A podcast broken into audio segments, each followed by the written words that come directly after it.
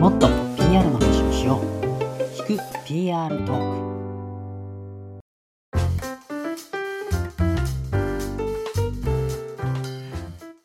はい皆さんこんにちは聞く PR トークバイタレントブック、えー私がパーソナリティのえー久保啓太と申しますそしてえ PR テーブルの大堀光です。よろしくお願いします。はい、お願いいたします。えーこの番組は、えー PR テーブルで働く我々2人がテーブルを囲み、えー PR を実践するさまざまなゲストをお呼びして、もっと PR の話をしようという趣旨の番組でございます。本日もよろしくお願いいたします。よろしくお願いいたします。いや、こうさん、4月になりましたね。ついに。はい。ついに、あの、当社にも今年4月になって1人新卒が入社いたしましたね。ありがたいですね。いや、本当にありがたいですね。こんな入ってくれて。今日はちょっとそのあたりにもね、あの触れるような、あのそんな新年度にですね、ふさわしい、素晴らしいちょっとゲストの方を一人あの呼んでおりますので、お招きしてよろしいでしょうか？はい。お願いします。はい。ではですね、本日一緒に PR の話をしていただけるのは、えっ、と、キャリア SNS ユートラストを運営されております、株式会社ユートラストさんの、えー小賀翔さんこと、尾形翔子さんに来ていただきました。よろしくお願いいたします。よろしくお願おいします。願いします。ヨートラストの尾形と申します。よろしくお願いします。よろしくお願いいたします。ます。いやいや、ありがとうございます。今日は来ていただきまして。いやいや、もう最初から小賀翔と呼んでいただけて、すごい もうホームホームに来た感があります。でそうですね、実はあのほとんどね、面識はないんですけども、あ、も小う、でももう、賀翔さんと呼んでしまってよろしいですかあ、もう呼んでいただけた方がぐっと縮まるので、お願いします。ありがとうございます。よろしくお願いします。はい。小賀翔さんとはね、あの以前、当社としては、あのセミナーでご一緒さ、共催セミナーを、はいはい。ご一緒させていただいたりとかっていうのはあったんですけど、あの私と堀とは初対面ですよね、今日が。初めましてです。すごくいい、楽しいお話ができると嬉しいなと、はい素敵な質問を引き出していただけると嬉しいなという そうですね。なんか楽しい。お話をできればなと思っておりますが、じゃあちょっとまず、はい、はい最初に簡単に自己紹介ですね、マシャさはいんからお願いできますでしょうか。はい、ありがとうございます。はい、えっ、と、今、株式会社ユートラストで、えっ、と、広報を、えっと、主に担当している、えっ、と、尾形と申します。でえっ、と、実際ただ、あの、広報を始めたのは、このユートラストにあの入社してからな感じで、えっと、もともとは、あの、ずっと営業職を、大体、と、8年ぐらい、あの、経験して、で、えっと、まあ、広報に、あの、とあるきっかけで興味を持って、えっと、まあ、その、広報という職種の切り口もあの一つの軸になりながらあの探していたときにユートラストと出会ってあの半年間の副業を経て、えっと、1人目のあの広報の担当という形で入社したのが、えっと、去年の2021年の1月という感じでなっています。なので、はいえっと、もう入社して1年半半経ってないわ嘘です。1年3ヶ月ぐらいなんですけどあ自分の中でも、はい、なんかあのでも最近はあの広報って自分のことを言っていいのかというぐらい。うん。なんかあの所属も実はあの広報グループではなくてコミュニケーショングループ、えっとはい。マネージャーみたいな形なのでなんかどんどん。コミュニケーション広報の定義をなんか自分でも広げられているし本当になんか広がってきているなというふうには思ったりはします。ありがとうございます。いいですかね。はいはい。はい、よろしくお願いします。あの今のね、ちょっとあの自己紹介聞いても、やっぱりこうキャリアとしてもすごくあの和尚さん面白いなと思ってて、営業ね、あのそうですね出。身でうん大手から、まずのスタートアップの候補に転身されてるっていうのが、ここも一つちょっと今日ね、いろいろ聞きたいポイントでは。ぜひぜひはい、お伺いできればなと思ってます。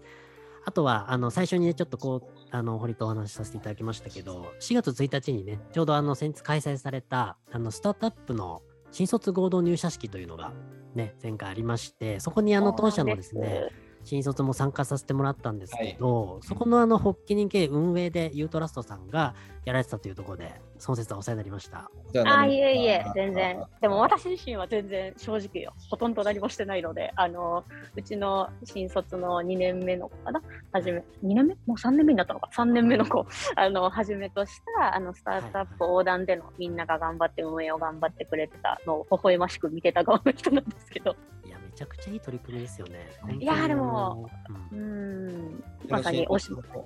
はい。友達ができて、横のつながりができてよかったとあの申しておりましたので、ああ、嬉しい一言ですね。そうですね。こう、あの、こうが引率の先生みたいな感じで、あの、ついてたんですけど。ねえどうでした、ねふ雰囲気、あの、どんな感じでした、こうさん。なんかこう体育館で、はい。あのー実施していてとてもなんかこちらもノスタルジックな気持ちになりうん。場所もありましたよね。そう場所も素敵で、はいはいはい。かなりの数のあの新入社員の方が集まってたんでうんうんうん。元気もらいましたね。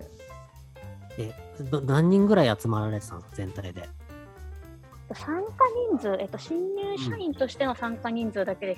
100、あー120とかそのくらいですかね。うんそんないらっしゃったんですね。はいこれあ100のき人は超えてってる方でもし分かんない方のために、これなんかどういったきっかけであの始められて、どういう取り組みだったんですか？ちょっと簡単にご紹介そうですよね。うんはい、ぜひさせてください。はいあの、久保さんおっしゃっていただいたスタートアップ合同入社式というものを、えっと、4月1日に開催しました。で、えっと、実は、あのこの企画、遡ると4年前のものになっていて、うん実は、えっと、第1回目が、えっと、コロナ前の2019年かな ?2020 年。ごめんなさい、なんか記憶がどんどんオルオブになってるんですけど。ですね19年ですよね、はいそうですよね。あの2019年に実は1回目のあの合同入社式というのをやってました。で、その当時は私自身はいなかったんですけど、なぜ始めたかっていうと、あの弊社の代表の岩崎自身が、えっとまあ、スタートアップあのに入ってきてくれる新卒生ってものすごく貴重。うんやっぱい一社に対して与えるインパクトだったり、その彼ら、彼女らがもたらしてくれるあの素晴らしい活力っていうところを考えたら、ものすごく貴重だけど、ただやっぱり同期がいないっていうことで、こう時にこう励ましたり、時にこう、なんだろう、えっと、心の支えになってくれる人がいないって、すごくなんかあの、もったいない機会だよね、彼らのチャレンジの意思に対して。で、実はその年に弊社も初めて1人目の新卒社員が入社するっていうところもあったので、最初は実はうちの岩崎のエゴから始まった企画だったんですよね。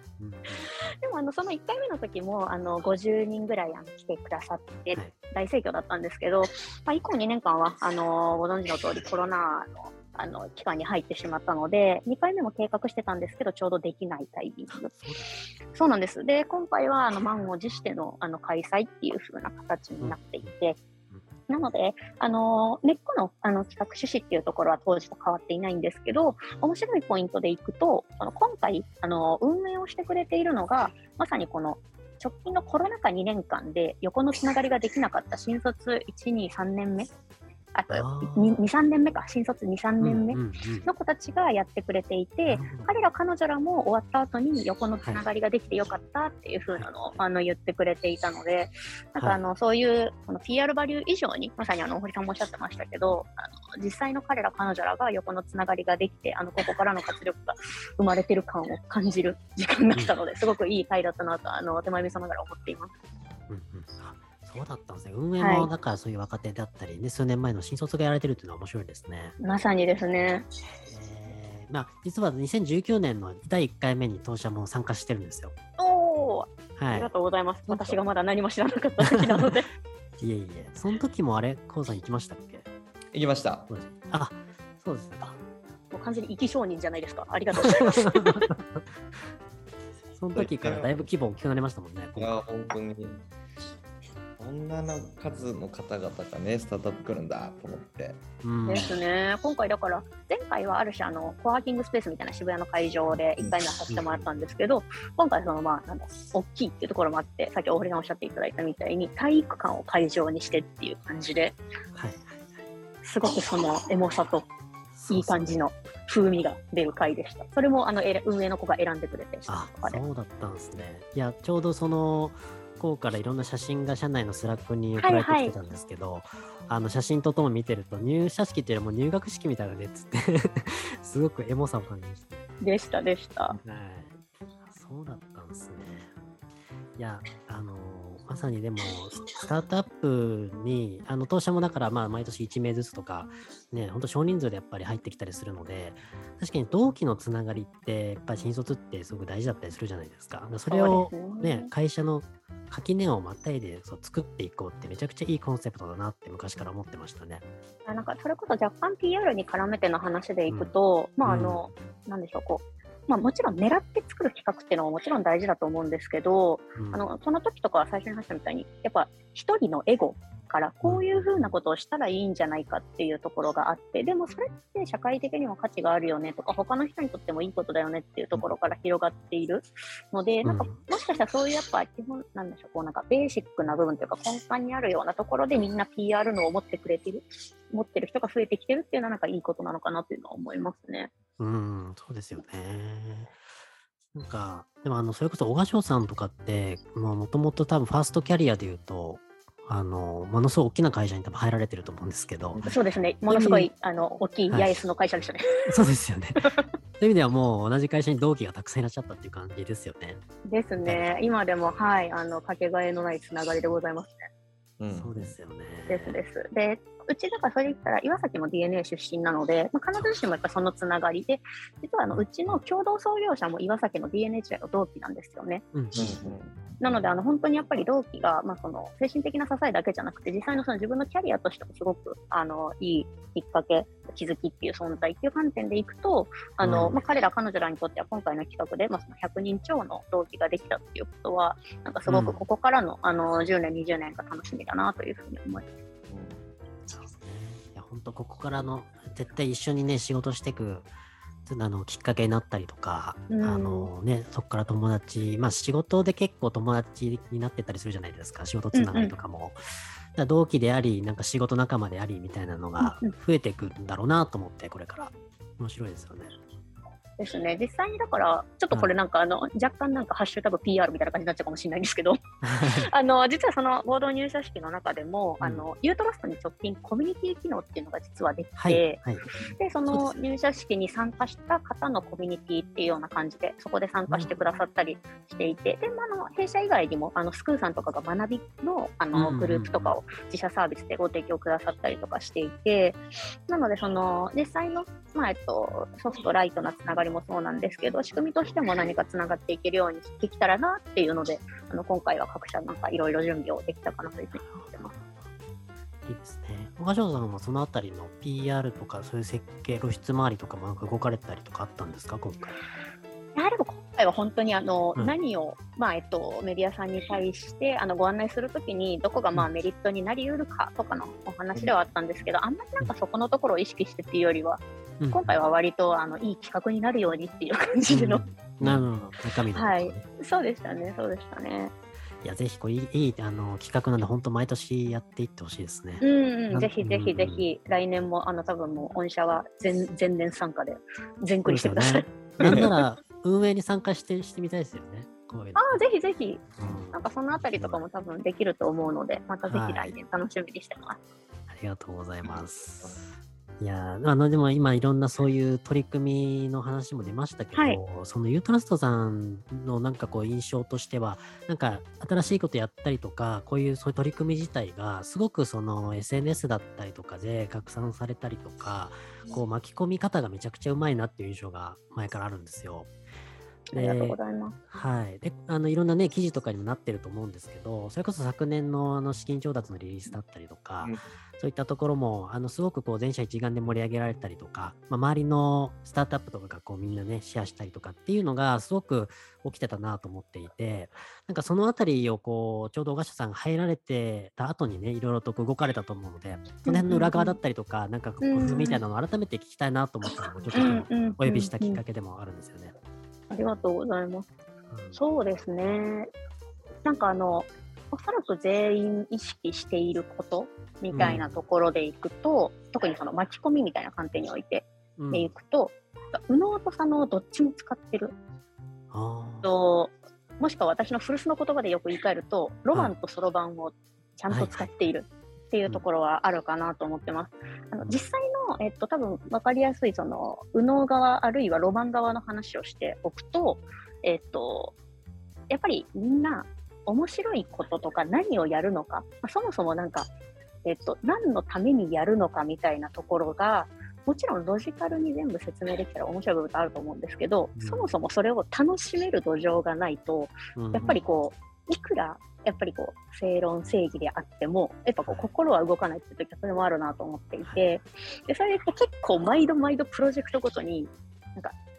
どうにも耳に残るプロジェクト名とかつけるんですよね、まず最初に。結構だからプロジェクト始まるときとかに、あの大きいゴールはもちろんやるんですけど、プロジェクト名考えましょうやみたいな感じで、今日とかもまさにあのクォーターなので、新しいプロジェクトがバーって立ち上がって、で資金調達の時とかはあの、プロジェクト名がぶち上げだったんですね。ああ、そうなるほどね。すごいシンプルで。そうです、ぶち上げやろうよみたいな感じで、あの途中から入ってくださった方、ぶぶち上げみたいな感じなんですけど、もうあのスラックのスタンプで、ぶち上げスタンプとか、ぶち上げみたいな感じで、4連単とか、なんかそんな感じの やるような感じで、あのベースでやっぱりその楽しいことを、うん。まあ、大きく広げようっていう、そのワクワクすることの空気作りっていうところは、すごく意識して作ってるなというのが大前提です、仕掛けとして。でただ一方で、えっと、ちょっとさっきもちらっと言っちゃったんですけど、やっぱ何のためにやるのか。うん。で何をしたらゴールなのかっていうようなそのプロジェクトのところあるいは実際に何を動けばいいのかっていうところが具体としてないとやっぱり人って動く理由にはならないなというふうに思っているので、えっと、ちょっと PR だったりあとはまあ、えっと、マーケティング。で、まあ、直近で言ったらそのまさにコミュニティとかもそうなんですけどあの何かを進めるっていう時にあのどちらも意識してあの人に伝える人を巻き込んでいくっていうところはあのみんなすごく持ってくれている。でそれはなんか社内ではあのモメンタムみたいな形で表現したり、あのすることが多いですね。うんうんうん、でも大事ですよね。なんかこう、その取り組み自体をワクワクするためにネーミングにこだわるとかもすごくいいし、うんなんかみんなを巻き込むためのそれは一つの工夫の一つですよね。ですね。なんかうん、だからあの、スラックのスタンプ、うちの会社信じられないぐらいあって、ああ、そうですか。あの、なんか、え、1000みたいな感じで、どうしようみたいな。とか、あの、大体出ます出ます。で、大体だから皆さん驚いていただくカルチャーの一つがそのスタンプの多さ。あの、うん。スラック入っていただくと最初にあのグリーティングの挨拶していただくことにしてるんですけど、なんか連単がすごいことになっててもう見えないみたいな感じになってたりとか、であともう一個が脳内っていう文化を作っていて、はい。あの他社さんで言うと多分タイムズとか分報に当たると思うんですけど、うんうんうん結構そのまとまった日報奮法みたいな硬いものだけじゃなくて今こんなこと考えてるみたいな話とか今日読んだこの本のこれが良かったみたいな感じとかを増やしてあの脳みその同期していくっていう中で人柄をこうなんだろう知りやすく非同期で知りやすくするみたいなところがカルチャーとしてあるかなと思いますね。ああ、じゃあ、あのーユートラストさんのあの脳内メモっていうのはそこから来てるんですか？実はそんな感じだったりします。あインスパイアでいくと。へえ、いいですよね。あの脳内メモっていうあの SNS 上の。そうですね。単純な投稿じゃなくてね。なんか、うんそうです、そうです。最初は投稿っていう名前だったんですけど、やっぱらしさ作りたいよねみたいな感じの中で出てきたワードの一つですね。すごく、なんかこだわりがすごくでもなんか聞けてよかったです。いや、あの、岡城さんのブログ、ノートのブログもはい入って、ありがとうございます。ぶち上げ、ぶち上げスタンプがめちゃくちゃは貼ってある。すごいこの盛り上がり、資金調達のリリースに向けた盛り上がりを全社で作ってるなっていうのはすごい感心しながら見てました。いや、もうみんなスタンプ職人多いんですよね、うちの会社。うなんですね。めちゃくちゃいい感じの風味出すスタンプだったりとか、いい感じにダサいスタンプでどうにか使いたくなるみたいなやつとか、なんか、あの、よく、まあ、これも記事と記事とかでも読んで、読んだんですけど、その、いわゆるね、なんだろう、まあ、サウナに例えてたじゃないですか、広げるはいはいで、こう、熱源があって、で、それ広げる熱波師がいて、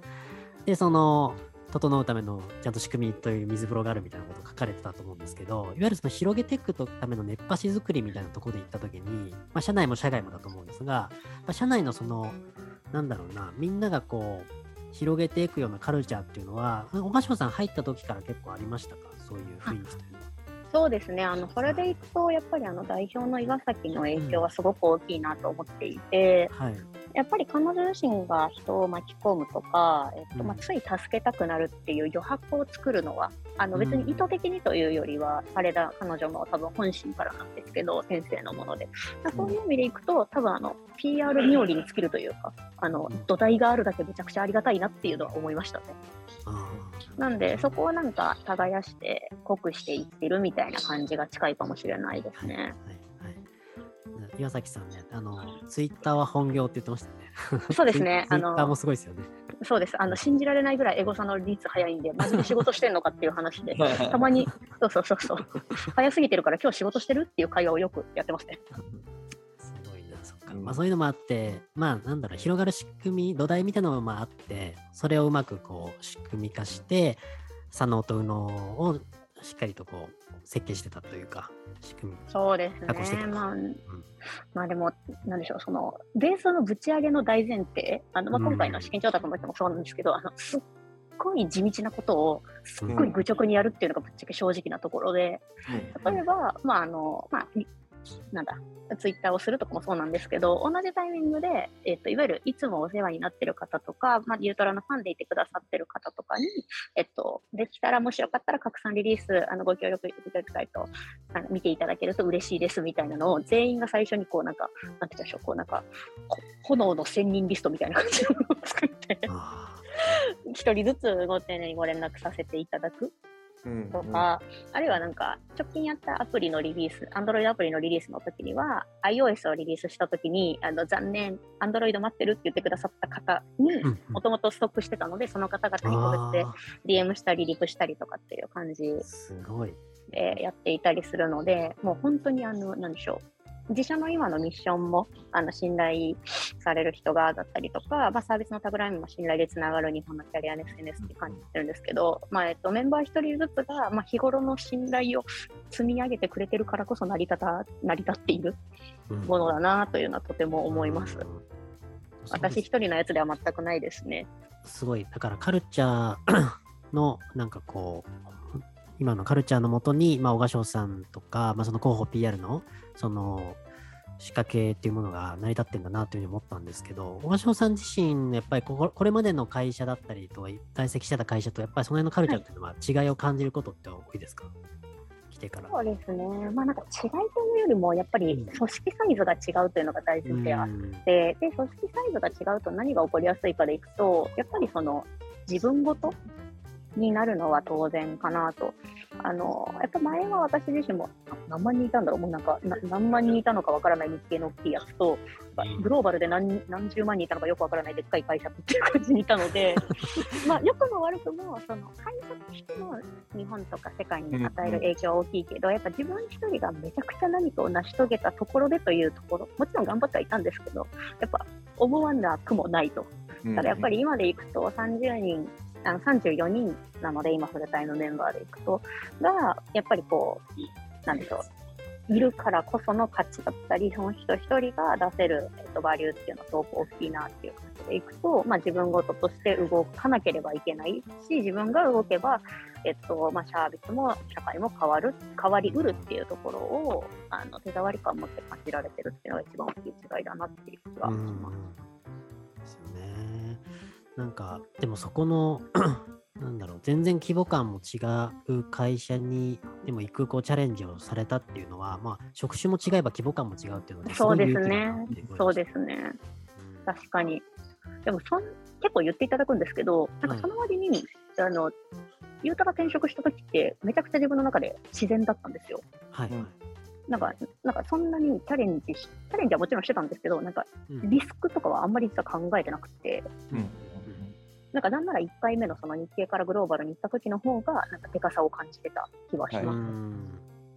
なんか今その話出たんで、ちょっとそこ触れたいなと思ったんですけど、はい。そのキャリアチェンジしてった流れというか、まあその、まあ、全然ね、営業系からまあ PR にキャリアチェンジしたっていうところに対しての、その、なんだろう、きっかけとなんか流れとしては、最初、あれですよね、副業とか業務委託から入ったんでしたっけ？ユートラスト。えっ、と、ゆうたらにはそうですね、業務委託で入って、しかも広報っていうポジションじゃなかったです。はい、はい。あ、最初は何だったんですか？えっと、なんか、ビジネス系人足りてないんから、なんかまるっとみたいな感じで、最初だから、あの、自分のバックグラウンド的に、えっと、営業ロープでしたりとか、営業資料きれいにしたりとかしてて、でもただまあ、その面談時の時に、えっと、私自身、まあ、広報にも興味があって、次そういうキャリアパス考えてるみたいなことを話してたので、最初は一番なんか近そうな領域の事例取材とかで事例の記事で、なんか最初はなんか、なんか入社して、入社いうか副業入ってすぐなんか5センチの記記事かけ10本みたいな。をなんかあの毎日出して、毎日っていうかそのある時に出したいから1ヶ月で準備する。ただしお客さんも全員初めましてみたいな感じ すごい見てますね。の。もうあの副業だったんで、夜な夜な書きまくってましたね。うんあーじゃあもうライライティングも含め全部やられたんですね、インタビューから。そうですね。に、えっと、取材、で、なんならその時はデザイナーさんに初めて Figma を教えてもらいながら、Figma で画像を作るとか、あ、クリエイティブまでやってたんですか、全部自分で。あのクリエイティブのテンプレみたいなのまで作っていただいて、あとはこうやったらできるんだよ、みたいな感じで、はいありがとうございます、みたいな感じで、はいとかしてましたね。なんで、できることから積み上げている私の場合は、そのさっきの話で言った信頼を獲得していったキャリアなのかなと思っていて、で、あの、まあ、未経験のっていうふうにおっしゃっていただくんですけど、私自身、比較的なんかこう、そこまで、なんだろう、断絶した感じでは実は持ってない感じなんですよね。1社目から2社目、2社目から3社目も。うん1社目、2社目はまあ、本当に同じ営業から営業で、商材と、まあ、えっと、ちょっと、なんだ、捉えるのが日本からちょっとグラウガルまで広がったっていう感じで、で、えっと、Google 行った時は、最初は広告営業だったんですけど、自分の中でもうちょっとプロダクトの方とかを全く触ってなかったので知ってみたい。でも今までの自分のまあ関係構築とか営業力が使いたいっていうので、えっと、ビズデブ、事業開発とかアライアンス営業の方に移ってうんやっていて、で、プロダクトのこともちょっと分かるようになって、でも私がやっぱりやりたいのは、なんかプロダクトをゴリゴリなんかするとかっていうよりは、そういうことをやって幸せにしたい社会を作っている人たちにスポットライト当てて、うんこう大きくしていくとか、の掛け算、あ、広報それらしいみたいな感じで移ってきた感じなので、なんか自分的には実はなんかずっとこう、なんて半歩ずつは重なりながら半歩新しいものにチャレンジしていったっていう感じが正しくて、で半歩チャレンジするまでには自分がまずできることでその新しい環境の人にうん。実績作ったりとか、まあ、そのできることとかで自分に安心感を持っていただいて、で自分自身もそれで自分への安心、まあ、ここならできそうみたいなところで自己効力感を正しく引き上げていって、チャレンジしていくっていうところを繰り返せているかなという感覚はあります。うんうんうんなるほどですね。じゃあ、なんだろう、ご自身のやりたいこと、実現したいこととかミッションに応じてこうや動いてっただけだから、そんなに違和感はないというか、大きな転職をしたっていう感覚はあんまないってことなんですね、ご自身の中では。そうですね。なんうんうんうんか結果的にはなんか、うん、あのーいわゆる多分キャリアの作り方でいくと川下り型。あの、山登り、対する山登りっていくと、例えばこうなんか起業がしたいとか、なんちゃらがしたいっていうのは私全然なかったんですけど、はいはい。なんかこう、その場その場を頑張っていったら、あなんかこういうのがあるんだ、これ楽しそう、これ楽しそうっていう、そういう川下りをして、なんか、キうんャリアを広げてる感じはあります。なるほどですね。いろんなこうキャリアのね、方、あの、このゲストにもいろいろ来ていただいてるんですけど、結構 PR 会社出身の方とかが、企業の候補になっている方とかも結構多くいらっしゃってて、多いですよね。素晴はい。らしいキャリアだなと思ってます。うん、でもそういう人のね話は結構聞いてきたんですけど、小松翔さんみたいなのキャリアの方っての初めてかなと思ってて、例えばでも、いまあ、もしね、そういうこうこれから興味を持ってる方とか、これからちょっとスタートアップチャレンジしたい、PR チャレンジしたいっていう方に対してのなんか教訓じゃないですけど、なんかこうやってみて感じた学びみたいなものなんかあったら教えていただきたいなと思ったんですけど、ありますか？いや、でも、やっぱまずやってみるかなっていう感じですかね。なんかあの、私的になんか、なんでしょう、あの、私めちゃくちゃあの、すごいしょうもない話なんですけど、ジャニオタの特に嵐ファンなんですけど、あのその中であの松本潤君がですね、あのはい。言っていた格言が、あのジャニーズは PDCA じゃなくて Do から始まるっていうのがあるんですよ。あー。えプランじゃなくて、まず Do。まあ、そのいわゆるその彼らはジュニアとして小さい時にまず舞台にとりあえず立たされるみたいなところから学んでいくっていう感じなんですけど、なんで、まあ、言うやっちゃいなような感じで、まあ、ちょっとまあ、一本松の話を置いたとしても、でもやっぱり PR とかその新しいキャリアって、まあ、なんかどれだけこう勉強したりとか、私も大量になんか本読んで、大量そうかな、2、30冊ぐらいは、その広報のキャリアが合ってるのかどうか分かんなかった時に、やる前に本は読んでたんですけど、うん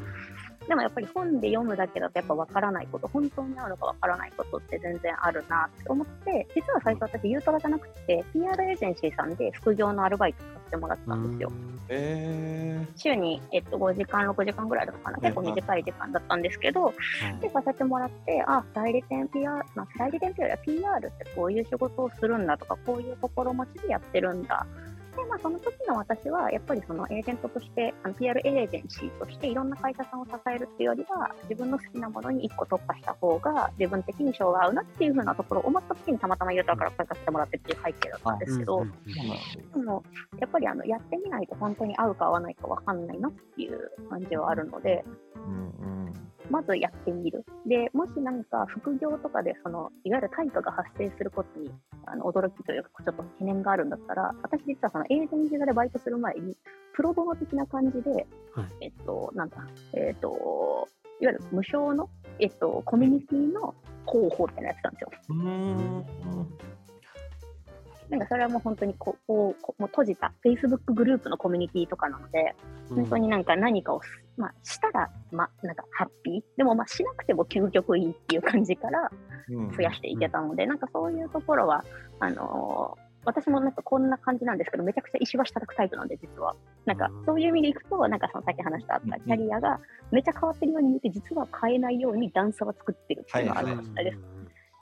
ああ、なんかすごいすっとつながりました。そうどうどういうそういきなり候補やってどういうふうにこのなんかやり方とか、うん。その覚えたのかなって質問しようかなと思ってたんですけどなんかそうやって副業しながらとかプロボノやりながらとかで、うんかなり小刻みな階段を作ってたんだなっていうかなり小刻みに作りますね。で まあうん特にやっぱまあ、典スタートアップのひ、そうですね、スタートアップの一人目とかって、まあ、採用する経営者サイドもめちゃくちゃ多分、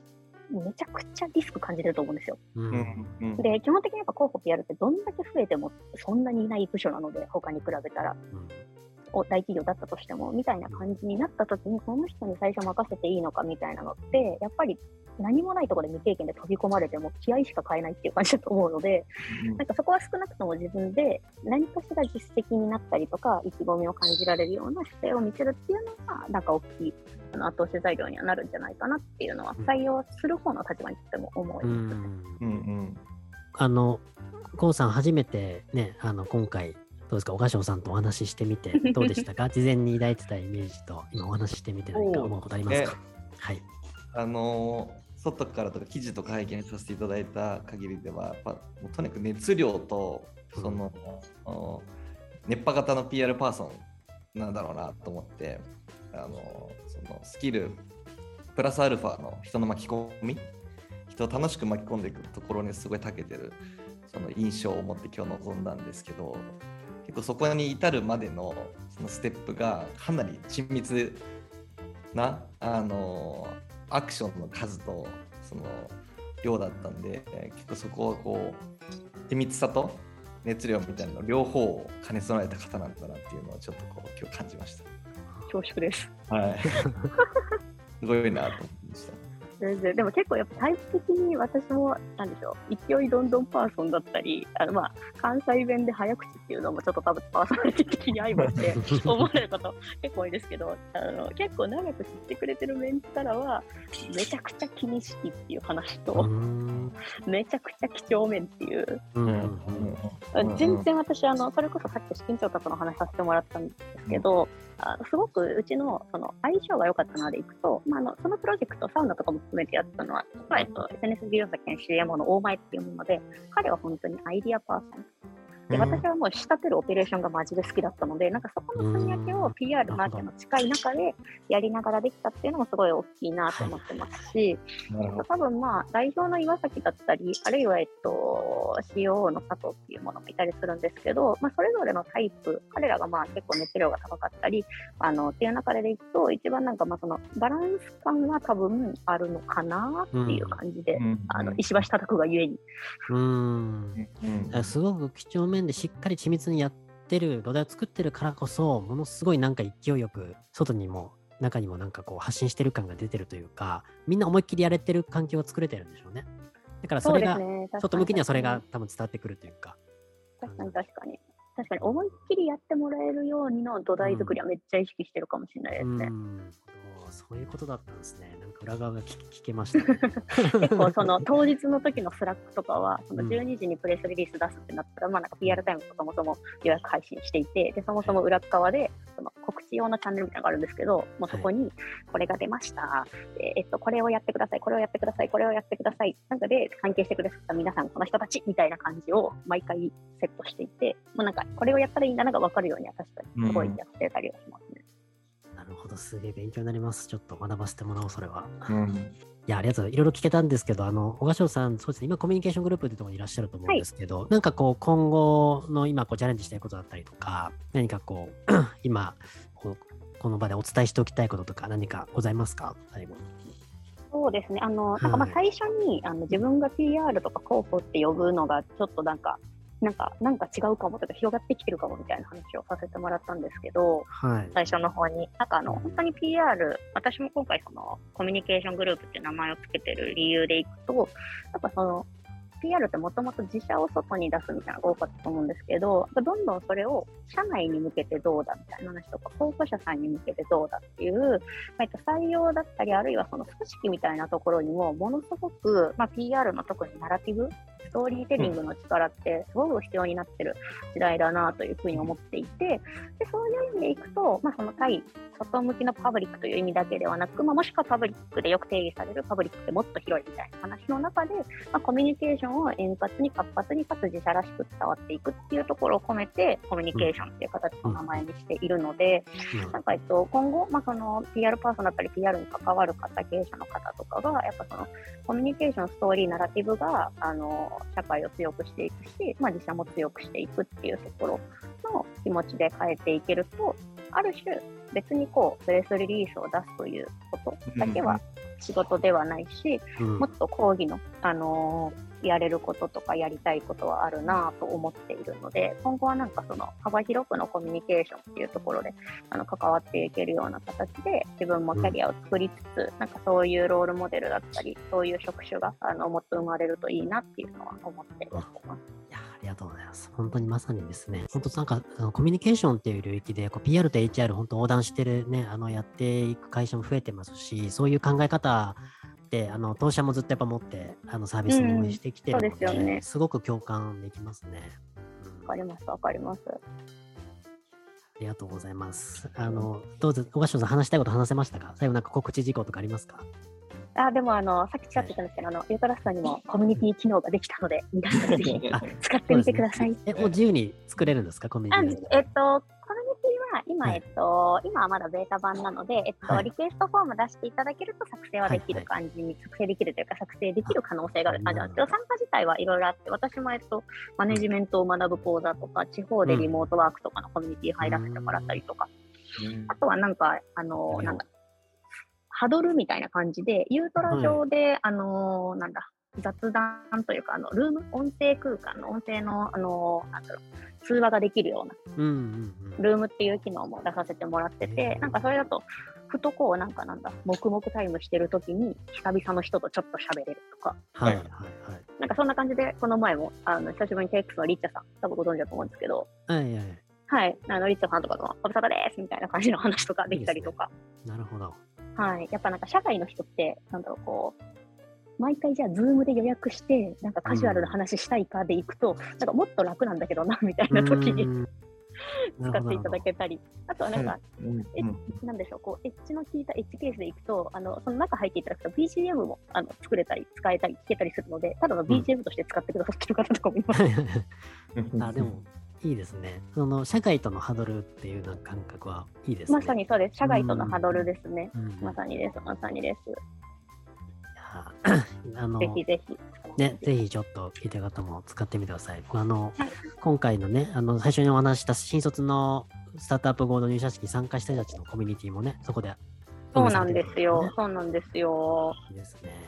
ちょっとそこでも、当社の新卒も、ちょっとこれから活躍していってもらいたいと思って、そこでね、一応ねいい出会いが、はい、楽しみだなと思っております。はい、ではありがとうございます。あっという間にですね、ちょっといろいろとお話聞いてると、時間が、あの来ましたので、そろそろ終わりたいと思っております。